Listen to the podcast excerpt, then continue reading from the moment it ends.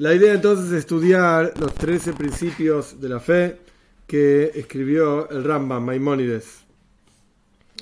Como pequeña introducción a esto, nos va a llevar algunas clases, sin duda. Como pequeña introducción a esto, el Rambam escribió este texto como parte de su introducción, o su comentario, perdón, a la Mishnah. La Mishnah es un texto, perdón, de la Torah oral, escrito por Rabbi Yehuda Anasí alrededor del año 188-89 de la era común. Y a partir de que él escribió este texto, parece una contradicción, es un texto de la Torah oral. Si es oral, no es un texto, si es un texto, no es oral. Entonces, ¿de qué estamos hablando? La idea es que hasta la época de Rabbi Yehuda Anasi se estudiaba exclusivamente en forma oral. Obviamente estaba la Torah escrita, esto, los, libros de Moishe Rabbeinu y el Tanaj, como ya explicamos en otro momento también, los, 24 libros del Tanaj. Pero todo lo que era oral se estudiaba en forma oral. Rabbi Yehuda vio, esta es una de las explicaciones, que la gente se estaba olvidando de la Torah oral, estaban perdiendo la capacidad de transmitirla, etc. Entonces vio la necesidad de escribir la Torah oral. Pero hay una prohibición de escribir toda la Torah oral porque lo que es oral debería seguir siendo oral. Entonces escribió una parte, no escribió absolutamente todo. Esto que él escribió se llamó Mishnah. Mishnah significa como repetición, estudio, leshonis. Uno repite, repite, estudia, estudia, porque antiguamente estudiaban en forma de repetición. De hecho, nuestros sabios dicen que un, un estudiante normal repetía 101 veces, perdón, perdón, 100 veces aquello que le enseñaban y un estudiante excelente, sobresaliente, repetía 101 veces. A pesar de que era solamente una vez más, por cuanto no era la costumbre de los estudiantes ir 101 veces, y no solamente 100 veces, esa una vez más era superior a todas las otras 100 veces, porque la persona estaba yendo más allá de su propia costumbre. Estaba, entre comillas, quebrándose a sí mismo, superándose a sí mismo. Entonces, ese era el valor que tenía esa vez adicional 101 veces por así. Pero por eso es Mishnah, Leshones, repetir, repetir y repetir el mismo asunto. Esto es lo que escribió Rabbi Yehuda Anasi. No voy a hacer toda una clase ahora sobre Talmud y cómo está construido el Talmud, pero años después se escribe lo que se, llama, se llamó la Gemara. Gemara está originalmente escrita en arameo, la Mishnah en hebreo, que es un comentario sobre la Mishnah. La Gemara explica la Mishnah, porque años después aquello que ya estaba tan claro en la época de Rabbi Yehuda, Rabbi Yehuda nací, cuando escribe la Mishnah, pasó a dejar de ser tan claro y fue necesario comentarios sobre lo que se escribió.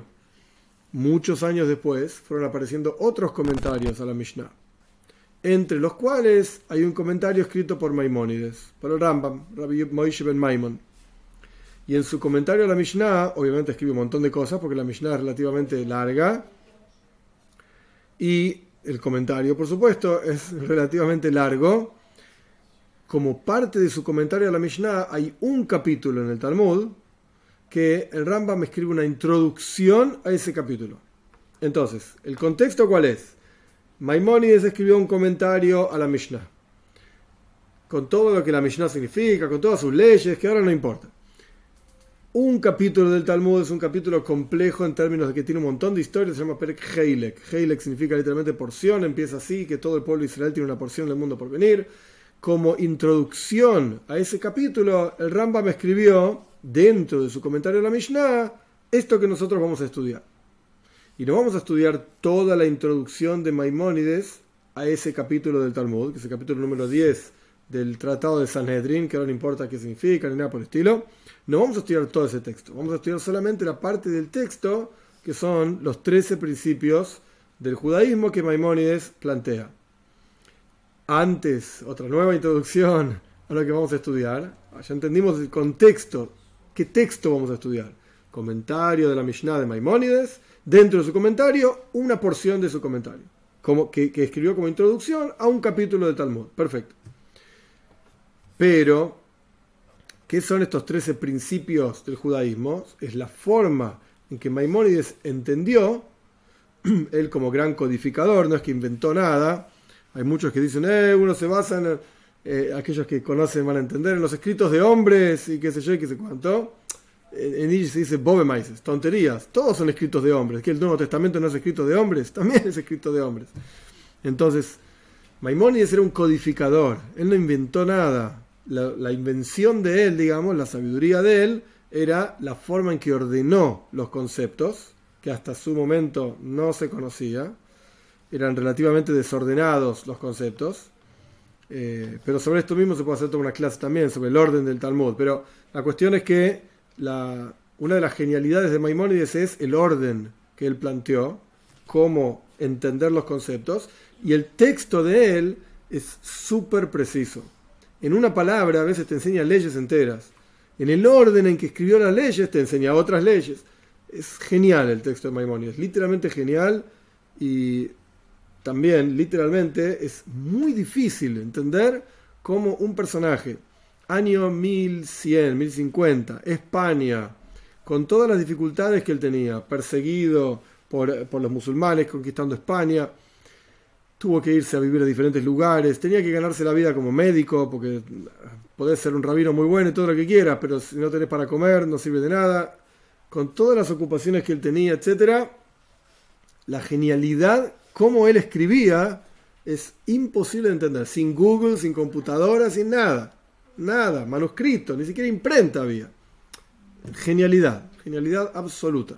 Para ver eso, hay que sentarse y estudiar en profundidad el texto, no lo que nosotros vamos a estudiar porque acá es otro tipo de texto, pero las codificaciones de Maimónides son geniales, geniales, y hasta el día de hoy hay comentarios y comentarios de comentarios sobre cómo con una coma, con un punto, te está mostrando cosas literalmente geniales.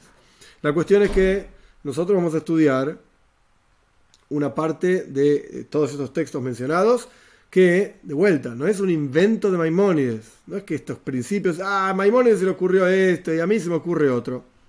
Él recoge textos e ideas de diferentes otros textos y lo ordena y lo codifica. A él se le, se le ocurrieron, digamos, se le, se le presentó la, la idea de codificar los principios del judaísmo en 13 asuntos. ¿Ok? Y esto es famoso, es conocido y lo vamos a estudiar. Pero hay otras codificaciones y hay otras enumeraciones de los principios del judaísmo. El más famoso es Joseph Alboy, así se llamaba, que en España también, unos años después del Rambam, como unos 150, 200 años después del Rambam, lo criticó fuertemente al Rambam y escribió un libro que se llama Seifera Ikrim, el libro de los fundamentos, para ir contra los fundamentos del Rambam. Vos decís que son 13, yo, Joseph Alboy, yo no digo nada, Tubia no dice nada, Yosef Alboy, son tres. Son solamente tres fundamentos, no trece. Tres. Ay, Maimónides dice trece. Ok, los temas que Maimónides explica son diferentes conceptos que en realidad hacen un solo principio. Son ideas que se pueden desprender de un solo principio. Vamos a estudiar esto, paciencia, vamos paso a paso. Nosotros no vamos a estudiar el libro entero de Joseph Alboy, es un libro súper complejo eh, y la verdad es que no es un libro ampliamente y asiduamente estudiado. Y la razón de esto es porque es muy filosófico, muy complejo y en la mayoría de los casos solamente se usa como libro de referencia. En tal lugar él escribió un concepto, entonces vamos y miramos ese concepto y otra cosa. Pero no es que se estudia en profundidad el libro Sefer Ikrim, es, es un libro de filosofía, filosofía judía, antigua, etcétera, muy complejo, muy complejo y no tiene implicaciones prácticas concretas en la vida de cada uno. Vos querés decir que son 13 principios, decís que son 13, querés decir que son 3, decís que son 3, ¿qué diferencia hay? Las mitzvot hay que cumplirlas igual, sean 13 principios o sean 3 principios. Entonces no tiene implicaciones prácticas. Nosotros vamos a estudiar los 13 principios que Maimónides plantea eh, y por supuesto va a ser mucho más comprensible que solamente hablar de tres y tener que imaginar y derivar de esos tres todo el resto de las ideas. Es muy complejo. Bien, vamos a comenzar. Primer fundamento. El texto original, original, original, está en árabe. Rambam Maimonides escribió en árabe porque en su época, en España, eh, España estaba conquistada por los musulmanes, hablaban en árabe, hay muchos montones de textos en árabe y hay diferentes traducciones al hebreo de los textos de Maimónides. Los originales en árabe. Este texto que nosotros estamos estudiando surge de un libro que se llama Rambam La'am, que es literalmente como Maimónides para el pueblo, algo por el estilo, es una traducción al hebreo del original árabe, que está tomado también de otras traducciones anteriores. No es que esto es una traducción original, se toma también de otras traducciones anteriores. El punto es que de tanto en tanto, acá hay un pequeño comentario abajo del texto, aparecen eh, diferentes formas de traducir el mismo texto. Diferentes palabras y como cosas muy precisas que nosotros vamos a tratar de simplificarlo con el objetivo de que sea simple justamente y entender y, y detenernos en lo principal, en lo más importante. Ok, vamos a empezar. Fundamento número uno. Fundamento número uno. Creer o conocer la existencia del Creador. Bendito sea. ¿Qué significa esto? ¿Qué es este fundamento del Creador? Que hay un Creador. Que hay una existencia plena de toda forma de que, lo veamos, de todo, desde todo tipo de perspectiva. Él es pleno. Y es pleno significa que es completo. Nada le falta, etcétera y Él es la causa de toda la existencia entera y de todo lo que existe. De Él depende absolutamente todo lo que existe. Y ni se te ocurra, dice el Rambam, pensar que Él, Dios, no existe. Porque si Él no existe, entonces no existe más nada. Ninguna otra existencia podría sostenerse sin Dios. Y si se nos ocurriese que Él efectivamente no existe, entonces no existiría nada más. Pero si el resto de las criaturas no existiesen, a Él no le faltaría nada. Él estaría pleno igual. Quiere decir, en otras palabras, todo depende de Dios, pero Dios no depende de nada. Entonces, si yo no estoy, a Él no le cambia nada. Si la mesa donde estoy trabajando no está, a él no le cambia nada, él es igual. Pero si él no está, entonces yo no estaría tampoco, y la mesa no estaría tampoco. Porque él le es suficiente su propia existencia para sí mismo y no necesita la existencia de ninguna otra cosa para él existir.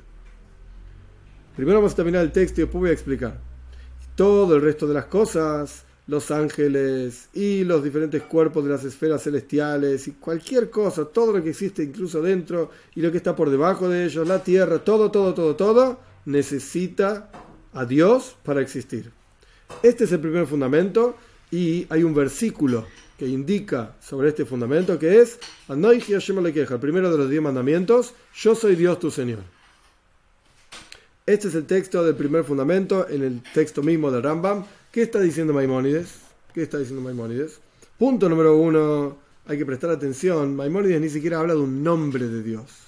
No lo llamó ni con el tetragramatón, ni el nombre Elohim, ni con ninguna letra, ningún tipo de cosa.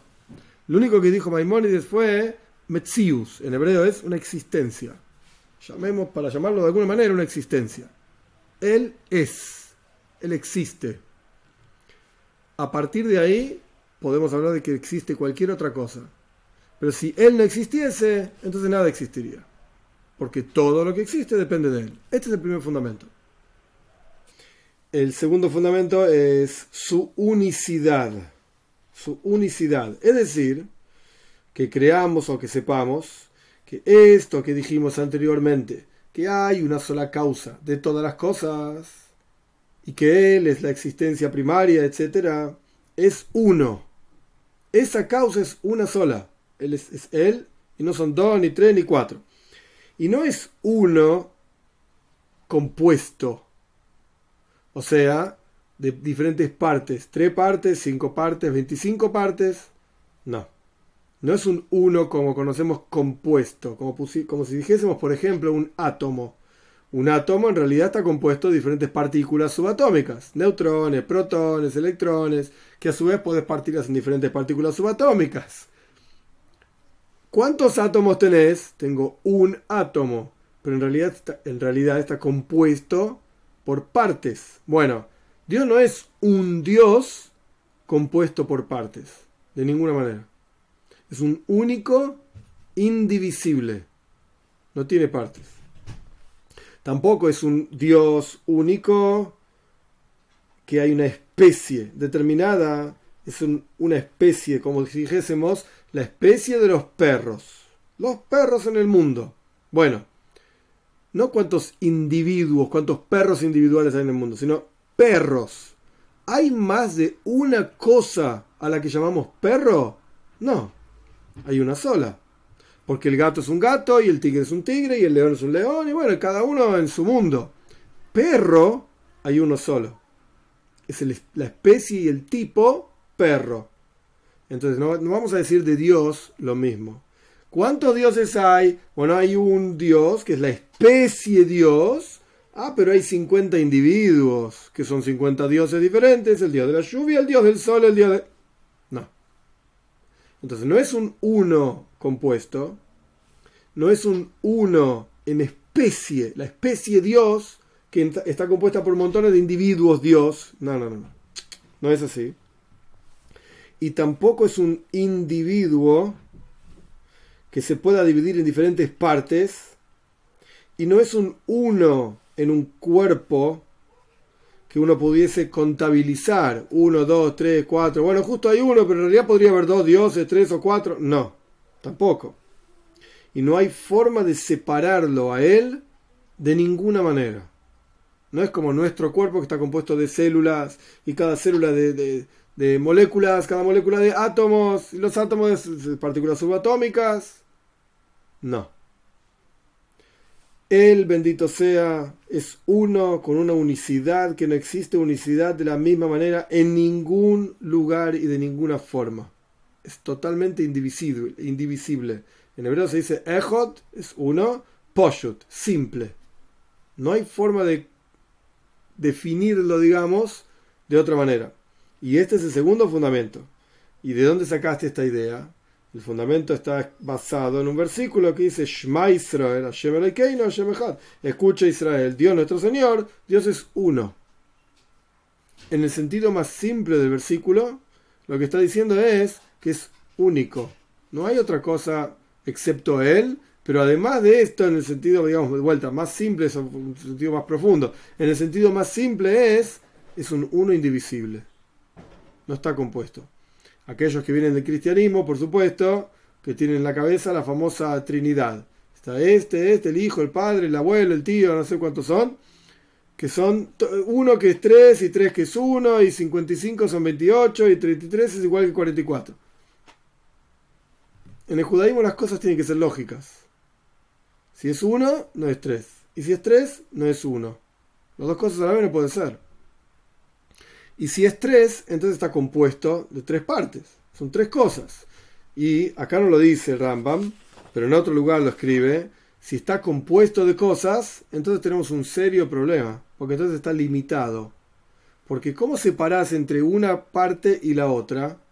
Eh, forzosamente una parte tiene que empezar en algún lugar y terminar en otro lugar para que empiece la otra parte y, venga la otra y así sucesivamente. Entonces, si tiene límites, porque empieza y termina, chao, no es Dios, no es infinito, se acabó. Al tacho todo, lo que, todo el concepto de Dios, que es un ser infinito, todopoderoso. No, no es todopoderoso, mentira. Porque si son tres partes, se pelea uno con el otro. El padre se, se pelea con el hijo para ver si va a hacer algo o no lo va a hacer. ¿Quién dijo que el padre está, de acuerdo con lo que hace el hijo? ¿O quién dijo que el hijo está de acuerdo con lo que hace el padre? Que esto nos pasa a cualquiera de nosotros que somos padres. No siempre nuestros hijos están de acuerdo con lo que pensamos y hacemos, etc. O al revés. Entonces, eh, ¿cómo es la cosa? ¿Se tienen que pelear entre ellos a si ponerse de acuerdo, a ver qué hacen? No, no. No funciona así. entonces no son infinitos. Yo como padre obviamente no soy infinito, soy un ser humano, a veces me confundo, etcétera, etcétera. Bien, Dios no es igual que yo. No, de ninguna manera. No tiene partes, no tiene porciones. Y si uno va a decir, si uno va a decir y va a empezar a preguntar entre los cristianos, etcétera, cómo es que uno es que es tres y tres que es uno, y le van a responder, oh, no se puede preguntar. Esto es el secreto de la no sé qué cosa. Y si preguntas te vas a quemar, arder fuertemente no sé dónde. En cuanto surge este tipo de, respuestas, la pregunta es válida. En cuanto surge este tipo de respuestas, automáticamente uno ya sabe que esto es basura. No sirve. No, no te lleva a ningún lado. No puede ser que no haya respuestas. Puede ser que uno a quien le preguntaron no tenga la respuesta. Ok, disculpa, yo no sé la respuesta. Porque no soy Dios, no soy infinito y ok, no la sé, la puedo buscar, la puedo consultar. Puedo no saber. Me puedo dar el lujo de no saber algo, claro que sí. Pero decir que porque yo no sé la respuesta, no hay respuesta, o peor aún, sabiendo que no hay respuesta, contestar o responder diciendo, ah, eso no se pregunta porque entonces te vas a quemar. Y... No, no, no, eso no. Así no. Puedo decir no sé y, lo, tengo permitido, digamos. Ok, no lo sé, lo siento mucho. Pero, o no lo entiendo y nunca lo entendí y nunca lo voy a entender. Ok, también es posible. Hay tantas cosas que no entiendo. Pero responder con la agresión, digamos, decir, ah, si vos preguntás esto, es porque tenés el diablo en tu interior. Uh, para, ya te fuiste a cualquier lado y estás haciendo cualquier cosa. Eso es basura total, absoluta. Este es el segundo fundamento. Vamos al tercer fundamento. El tercer fundamento consiste en negar la fisicalidad de Dios. Y la idea es así, que tengamos fe y sepamos que este uno que mencionamos anteriormente en el segundo fundamento no es un cuerpo, no tiene un cuerpo ni una forma, ni es una fuerza que funciona dentro de un cuerpo. Y tampoco le ocurren las cosas que le pasan a los cuerpos, como por ejemplo el movimiento o el descanso o el residir, el estar en un lugar o en otro, ni por su propia esencia, ni porque a Dios propiamente hablando le pasen estas cosas, ni tampoco por, por lo que lo rodea, digamos, a Dios. La creación misma tampoco genera ningún tipo de cambio en Dios. Esto lo vamos a estudiar más adelante, Dios, mediante el tema de cambios en Dios o no. Pero la cuestión acá es que Dios no tiene cuerpo. Este sería el resumen. No terminamos igual, pero este sería el resumen. Dios no tiene cuerpo, no tiene forma. Y por eso nuestros sabios su memoria sea bendita, negaron de Dios la unión, la separación, y ellos dijeron en el Talmud, arriba, como hablando de algo espiritual, tampoco hay arriba ni abajo, pero arriba no hay sentarse, no hay pararse, no hay atrás, no hay adelante. Es decir, no hay tipo de separación de ninguna forma, no hay ningún tipo de unión de ninguna forma. Y el profeta dice, esto está en Ishaya, el capítulo 40, versículo 18, versículo 25, el profeta dice, ¿a quién me van a, en nombre de Dios obviamente, ¿a quién me van a comparar a mí? ¿A quién me compararán y me, me igualaré, digamos? Esto es lo que dice el santo. No se lo puede comparar con nada, no se lo puede igualar con nada. Y si Dios fuese un cuerpo, sería igual que el resto de los cuerpos de alguna forma. No necesariamente que tendría orejas y nariz y ojos, no está diciendo eso Rambam. El Rambam me está diciendo, mira, a los cuerpos físicos les ocurren cosas. Por ejemplo, yo qué sé, el Sol es una estrella. Bueno, está caliente, tiene esas, esas emisiones que tiene ahí, esas explosiones, y puede ser que esté más caliente o más frío. El Sol mismo se mueve, no está estático en un lugar, o la Tierra misma tiene una órbita, y así sucesivamente. Los cuerpos les ocurren cosas. Se mueven o no se mueven, se paran o se sientan, etc. Si Dios tuviese un cuerpo, sea como fuere, ¿querés decir que es un cuerpo como el mío, con ojos y orejas? ¿Querés decir que es un cuerpo como el sol, que es una bola de helio, etcétera? No importa, ponle el cuerpo que quieras. Pero si le pusiésemos un cuerpo a Dios, entonces le ocurriría lo que le ocurre a los cuerpos. Se mueve, va, viene, yo qué sé. Ahora bien, el Rambam responde una pregunta obvia que debería estar pensando toda persona que acaba de leer, escuchar el texto que leímos recién. En el Tanaj, en los, textos, en la Biblia, aparece constantemente la mano de Dios, el brazo de Dios, Dios ve con sus ojos. Hey, me acababa de decir que Dios no tiene cuerpo.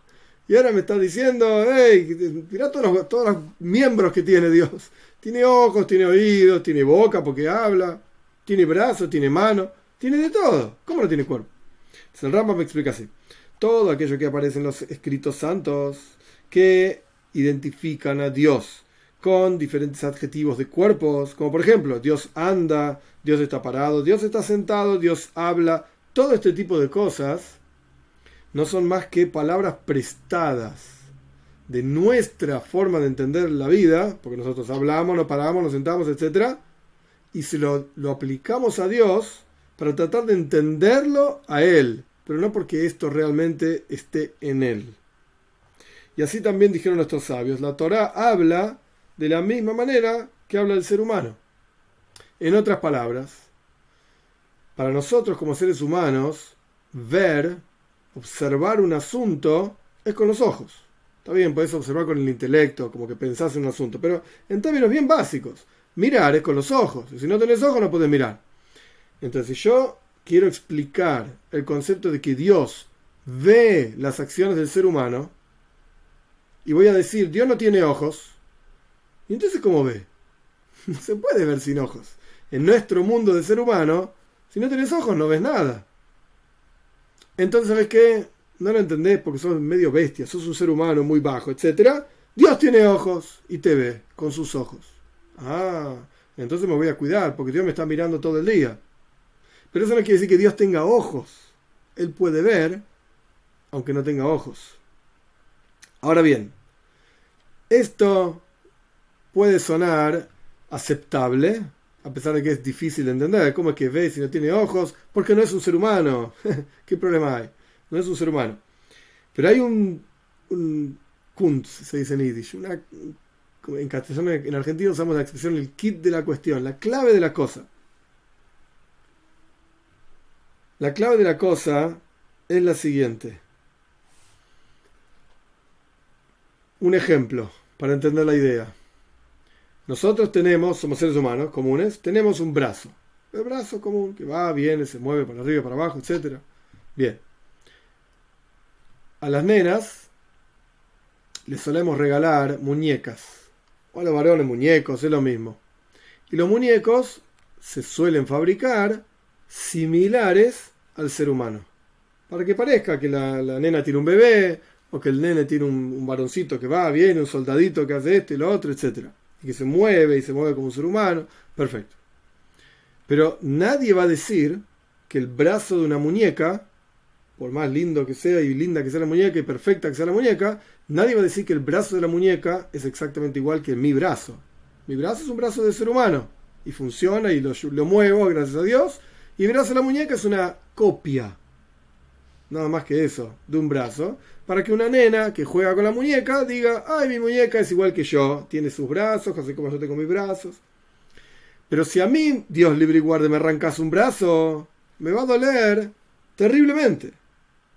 Pero si a la muñeca le arrancas un brazo, ¿cuántos ¿Cuántas chicas y chicos, etcétera, habrán jugado arrancándole, desarmando toda la muñeca? La volvés a armar la muñeca, le sacas un brazo para acá, lo tiras para allá, le volvés a ponerle el brazo. A la muñeca no le duele cuando le sacas un brazo.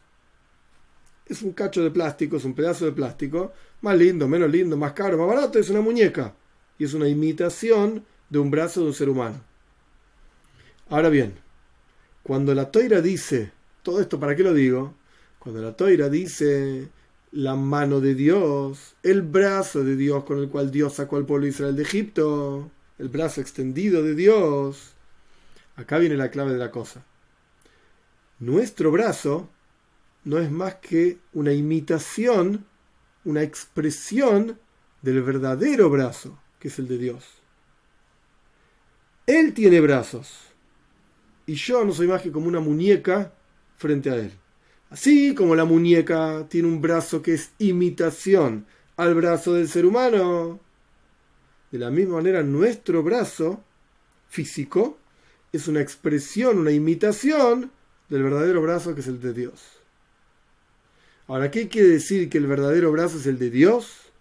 ¿Cómo es ese brazo? No tengo la menor idea. Lo único que yo conozco es mi brazo, o de otro ser humano, y decimos se mueve así, es así, etcétera, y funciona de tal manera, y tiene tantos huesos, y tiene tantos músculos, etcétera, etcétera, como la, medicina conoce, etcétera, y anatomía. De ahí a decir cómo es el brazo de Dios, yo no tengo la menor idea. No lo sé. Pero lo que sí puedo decir es que cuando la toira dice que Dios tiene un brazo, es, es literal. Entonces, ¿qué aprendimos hasta acá? No terminamos, falta un poco más del texto. Lo que aprendimos es lo siguiente la explicación más básica, más baja, digamos, pero no, porque sea mala, sino que es la más simple, es Dios no tiene brazos. Olvídate. Ay, la toira dice que Dios tiene brazos. La toira está hablando como para que nosotros entendamos. En realidad, el verdadero brazo es el mío, que lo muevo para arriba y para abajo, y lo extiendo y lo, y lo contraigo. Y Dios, nada, nada, no tiene nada de, nada de eso. Olvídate, nada de eso. La toira está hablando de un lenguaje que los seres humanos podemos entender. Punto. Esa es explicación número uno.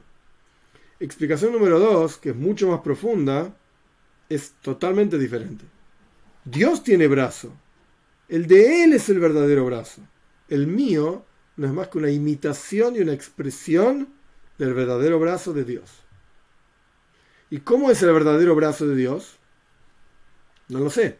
Así como cuando vos mirás una muñeca y ves que tiene un bracito que lo moves y qué sé yo, no necesariamente podrías imaginarte, si nunca viste un brazo de un ser humano, mirando el brazo de la muñeca, no necesariamente te vas a imaginar y entender cómo es el brazo de un ser humano. Porque obviamente es diferente.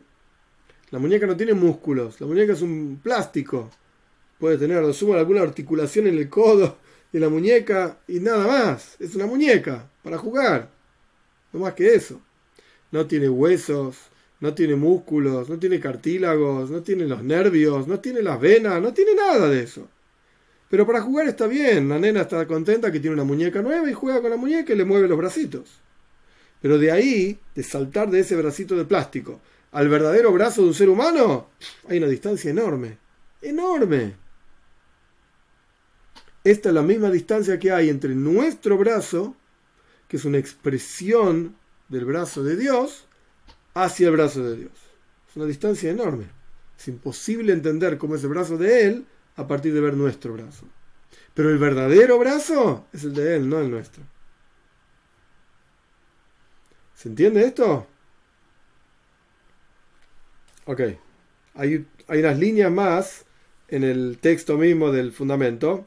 Ya dijeron nuestros sabios sobre este asunto muchos asuntos, muchos, muchos conceptos, como los que acabo de explicar. Entonces este tercer fundamento del judaísmo indica que, de vuelta, Dios no tiene cuerpo. ¿Y cómo sabes? ¿Dónde está escrito en los versículos que Dios no tiene cuerpo? El versículo dice claramente, porque en el momento de la entrega de la Torá no vieron, te está diciendo Dios al pueblo de Israel, ustedes no vieron ninguna imagen. No hay imágenes de Dios. No existe una cosa así. De hecho, están prohibidas las imágenes en el judaísmo cuando hacen referencia a Dios. Es decir, no me vieron, diría Dios, digamos, a través de, de Moshe Rabbeinu, de, de Moshe, no me vieron a mí de ninguna forma en particular. Dios no tiene cuerpo y no es fuerza en un cuerpo, no es, la, no es el motor de un cuerpo ni nada por el estilo. Dios no tiene ningún tipo de imagen, ninguno. El cuarto fundamento es la eternidad. Y consiste en que sepamos, creamos que este uno del cual hablamos es eterno en forma absoluta. O sea, no tiene comienzo y no tiene fin. Y todo lo demás, todo aquello que existe, excepto Él, no es eterno en comparación a Él. O sea, el mundo tiene un comienzo, una creación, Dios creó el mundo, pero a Dios no lo creó nadie.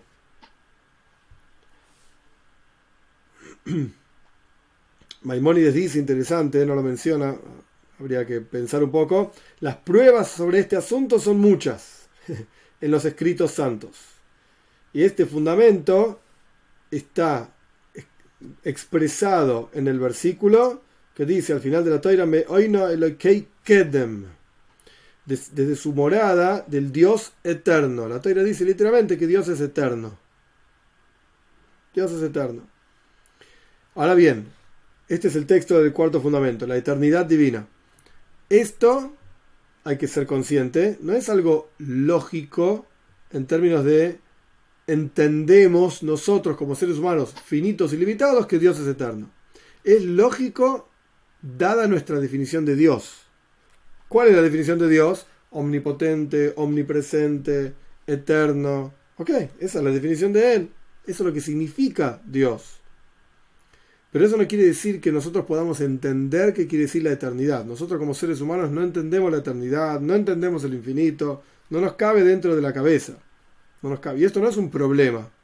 Porque de vuelta, siendo seres humanos limitados, justamente tenemos una limitación y no entendemos la eternidad. Pero la definición de Dios es que Él sí efectivamente es eterno. Y Él no está limitado al tiempo. Todo lo contrario, el Rambam no habla de esto, lo agrego yo. El tiempo también es una creación divina.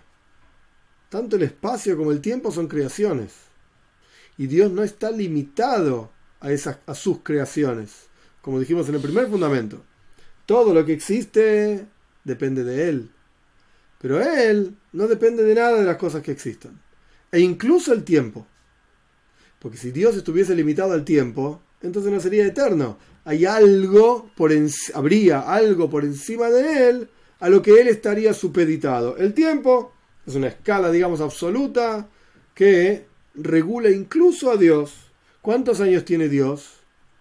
No tiene años. Es una pregunta falsa, digamos, una falacia. ¿Por qué? Porque Él crea el tiempo y Él trasciende, está por encima del tiempo. Entonces no tiene años, no, es más viejo, más joven. Justamente en el tercer fundamento hablamos sobre lo material. Lo material envejece. Un objeto, uno puede decir cuántos años tiene este objeto, tanto. Cualquiera de nosotros en el cuerpo, cuando teníamos 20 años, éramos diferentes de ahora que ya tenemos un par más de 20 años. Y cambiamos tenemos menos pelo o lo que sea, la barba se puso blanca. Fuimos cambiando. ¿Por qué? Porque tenemos un cuerpo y el cuerpo cambia, envejece, etc. Se gasta. Pero Dios no tiene cuerpo, no se gasta. Dios no está limitado al tiempo, no envejece. Dios es eterno. Esto es lo que quiere decir. Trasciende totalmente al tiempo. Este es el cuarto fundamento. El quinto fundamento, Él, bendito sea, Dios, todo lo que definimos hasta ahora de Dios, es el único que corresponde servirlo, engrandecerlo, hacer conocida su grandeza, o sea, a los demás, y cumplir sus preceptos. Y no hay que hacer esto a ninguna criatura que está por debajo de Dios. Hay montones de criaturas elevadas, supremas, todo lo que quieras pero a ninguna de ellas puedes servir. Ni los ángeles, ni las estrellas, ni las esferas celestiales, ni los fundamentos, ni lo que está compuesto de los fundamentos, porque todos, esto es una lógica muy interesante y muy importante, todas las criaturas, sin excepción, tienen una naturaleza que Dios, por así decir, inyectó en ellas. Y no hay juicio ni elección en ninguna de ellas. Y el único que tiene libre albedrío es Dios. Dios le da ese regalo al ser humano. Este es otro tema, lo podemos discutir, pero es otro tema. El punto es que si una persona va a servir a una estrella, ¿qué significa servir a una estrella? Yo voy a ofrendar vino al dios Sol. El Sol es una estrella. Entonces yo le doy vino al Sol, hago un altar para el Sol y prendo un fueguito y traigo vino o traigo una galletita o lo que sea, estoy ofrendando esto al sol, el sol me va a dar más calor y va a hacer que mis cosechas eh, crezcan más y voy a tener mucha abundancia, estoy inventando cualquier cosa. Esto se llama avoida zara, idolatría, porque estás asumiendo que hay algo, alguna criatura en el universo entero que puede elegir darte algo o no dártelo. Entonces vos le haces una ofrenda a esta criatura para que te lo dé. Yo quiero abundancia, entonces le doy al dios sol una, linda ofrenda, yo qué sé, de un vinito y unas buenas galletitas y un pancito, y sol va a estar contento y me va a dar a mí mucha abundancia. Ninguna criatura en toda la creación, excepto el ser humano, que de vuelta, esto es algo para charlar dentro del contexto del, del, del texto de la Torá, etc. Pero ninguna criatura tiene libre albedrío. El único que elige darte o no darte es Dios. Es el único. Entonces, ¿a quién vas a servir? ¿A quién le vas a pedir algo? ¿Al sol? ¿A la luna? ¿A las estrellas? No te pueden dar nada. Ni te pueden quitar nada tampoco. No tiene ningún sentido pedirles nada. Ni ofrendarles nada. Porque la ofrenda no va a generar ninguna diferencia. El único que puede darte algo o no dártelo es Dios. entonces es el único que corresponde servirlo. Hablarle, rezarle, pedirle, exigirle, agradecerle, engrandecerlo, alabarlo. El único es Dios. De la misma manera, no corresponde servir a ninguna otra criatura de manera tal que sean intermediarios para acercarse a Dios. De ninguna manera. En el judaísmo no hay intermediarios. Todo ser humano, sin excepción, tiene un canal directo de conexión con Dios. No necesita ninguna otra criatura. Dios y vos. Directo. Todos tenemos el teléfono rojo, por así decirlo. Para llamarlo al, al jefe máximo. A él solamente tienen que estar orientados todos los pensamientos. Y tenemos que dejar de lado todo el resto de las, de las criaturas del mundo y no servirlas. A ninguna de ellas. Y este es el quinto fundamento lo que la Torá advierte, que no sirvas a otros dioses. Ahora bien, este es el texto del quinto fundamento, varios puntos. Punto número uno, desde el cristianismo, famosísima frase, ¿sí? No se llega al, Padre si no es a través del Hijo o algo por el estilo, elijan el texto que quieran. Esto es basura absoluta. En lugar de acercarte a Dios, te alejó de Dios. Porque se interpuso entre Dios y vos. No es que te conecta a Dios, todo lo contrario. Lo, lo asumen a Dios. Algo tan lejano, tan apartado, que no te da ni bolilla. ¿Qué le vas a pedir a Dios? No te escucha. Pedile a Yoshke. Él te escucha. Él te quiere. Él te aprecia. Pedile a Él. Y Él se va a ocupar de vos, etcétera, etcétera. Te alejó de Dios. Literalmente. Entonces, esto como punto número uno. Al respecto de Avoida Zara, idolatría, es importante saber que Bnei Noyach tienen exactamente la misma obligación. Podemos discutir si es exactamente igual o no, pero tienen la misma obligación que los judíos, la prohibición de idolatría. El concepto de idolatría es considerar, el concepto general es considerar que hay algo que tiene poder por sobre la creación además de Dios. Idolatría no significa necesariamente negar a Dios. Es decir, no existe Dios. Un tipo que dice no existe Dios es un ateo. Que igual es una tontería también, porque cuando vos decís no existe Dios, lo que estás diciendo en realidad es yo soy Dios. Yo decido lo que quiero de la vida y yo hago lo que se me canta. Yo pongo las leyes y nadie puede estar por sobre mí. Bueno, eso es, eso es Dios. Vos te estás considerando a vos mismo Dios. La persona atea, claro que cree en Dios, en sí mismo. Él es Dios. O ella, es lo mismo. Pero esto, más allá de eso, el concepto de idolatría no es la negación de Dios. No existe Dios. No, no, no, no. Es asumir que hay un Dios. Pero, de vuelta, es muy elevado, es yo, entonces no tiene, no tiene relación conmigo. Hay otras criaturas que sí están más cerca de mí y tienen relación conmigo, entonces voy a servir a esas criaturas. Eso es lo que se llama idolatría. Eso es lo que quiere decir idolatría. Hay una discusión si Bnei Noyach tienen prohibido lo que se llama Shituf. Ahora explico esto. Un momento. Al respecto de idolatría, todo el mundo está de acuerdo que Bnei Noyach tienen prohibido idolatría. Esto está en el Talmud, es sabido, conocido, etc. Pero Shituf es otra cosa. ¿Qué significa Shituf? Shituf quiere decir sociedad si asumimos que Dios es verdad, es el Todopoderoso y está por encima de todo, pero ¿sabes qué? Tiene socios en quienes delega cierta fuerza, cierto poder. Entonces vos podés rezarle a Dios o podés rezarle al socio de Dios. Esto es lo que se llama Shituf. Para el judío está totalmente prohibido. Para Bnei es discutible. Hay quienes dicen que está prohibido, hay quienes dicen que está permitido el consenso general es que está permitido para Bnei En cuyo caso, en teoría, y ahora voy a dar mi humilde forma de entender las cosas basado en, lo que el Rebe explicó, eh, Rabbi Menachem Mendel Schneerson de bendita memoria, el, consenso general es que Bnei Noyach tienen permitido Shituf, en cuyo caso acabamos de estudiar del Rambam, que el Rambam dice solamente rezarle a Dios. Sí, ok, pero Bnei Noyach podrían rezarle a otros también. Esto es lo que surge, esto es lo que surge de los escritos. El Rebe explica que punto número uno no quiere decir que deban rezarle a otros. Es, lo, correcto es rezarle solamente a Dios. No es un precepto para Noyach ir a rezarle a otra cosa que no sea Dios. Eso es punto número uno. Y punto número dos, el Rebe trae una explicación muy interesante, mi humilde opinión muy interesante. Lo adecuado es que vayamos de acuerdo a este fundamento que acabamos de estudiar, el quinto fundamento, que al único que corresponde rezarle y alabarle, etc., es Dios. Al único. Eso es lo correcto.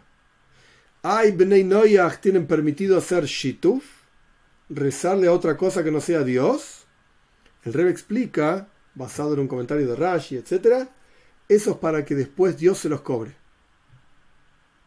Es como quien dice, ya sé que puede ser duro, pero esto es como quien dice, yo te voy a permitir comer 3 kilos de torta de chocolate.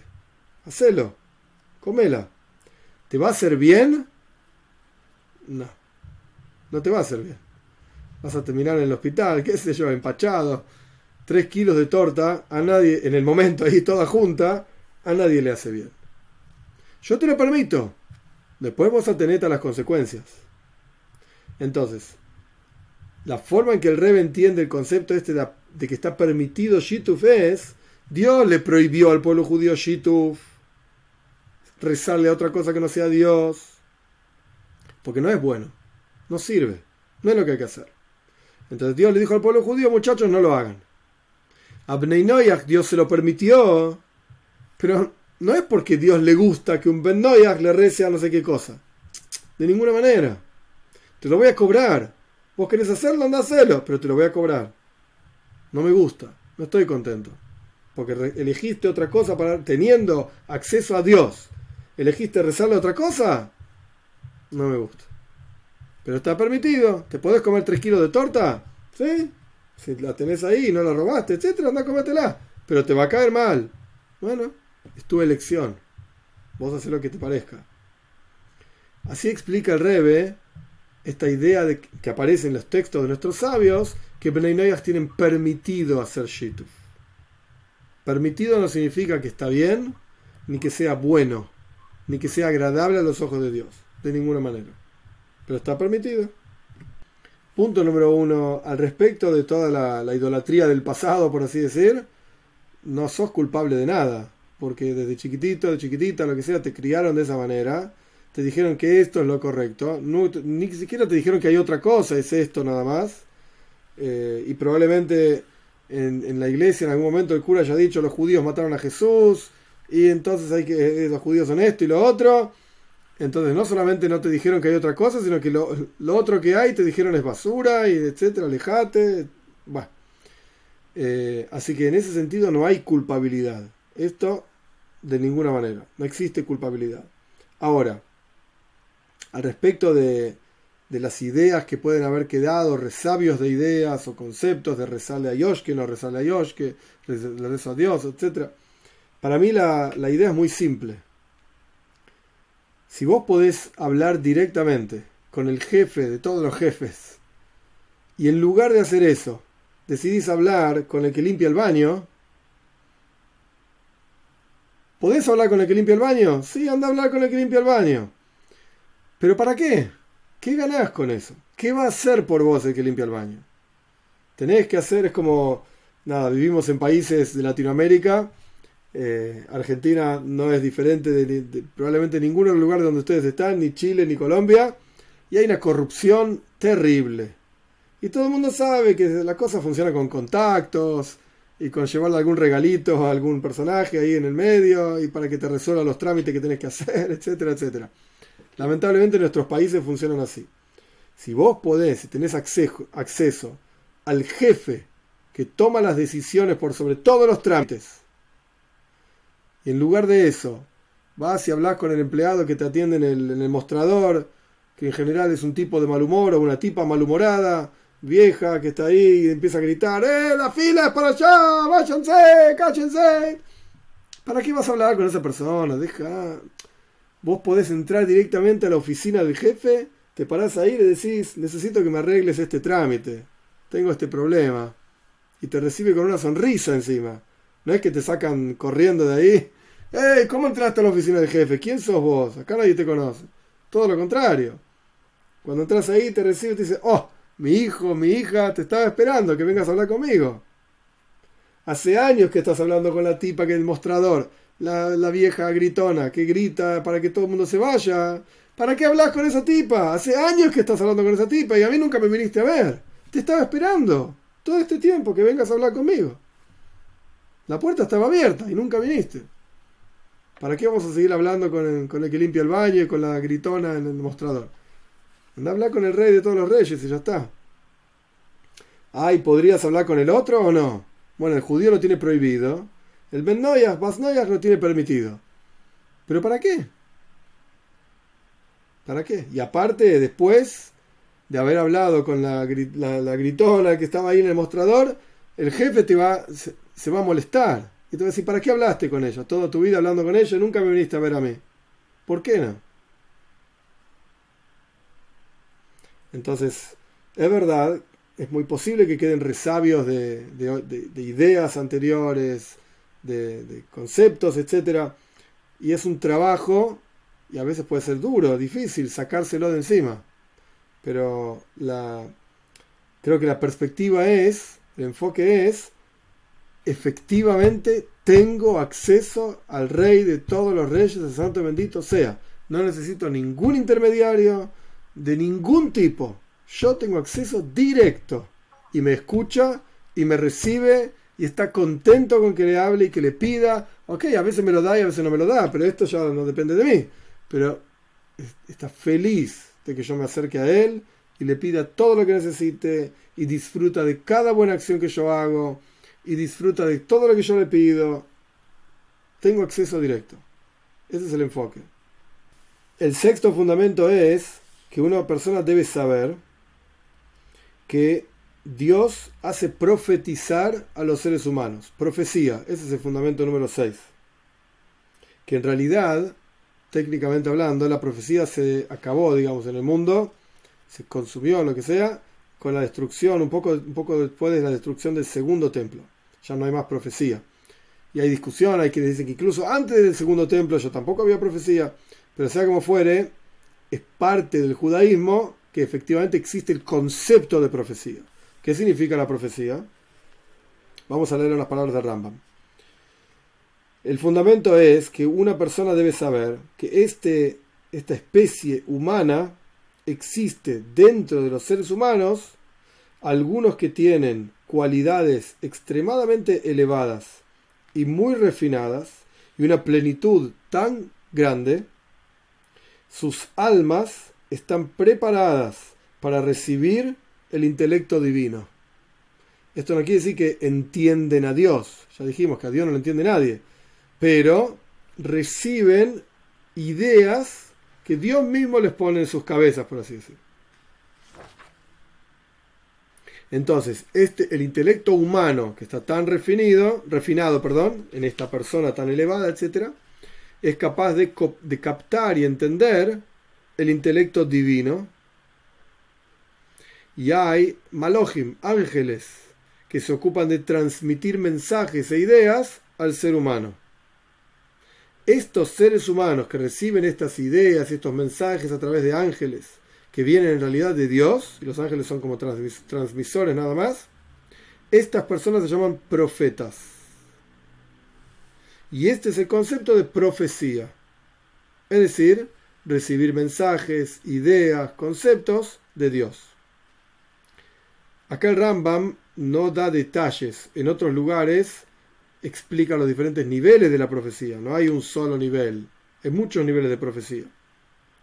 Existe incluso inspiración divina, es un nivel bajo de profecía. La explicación de este asunto es muy larga, dice Rambam.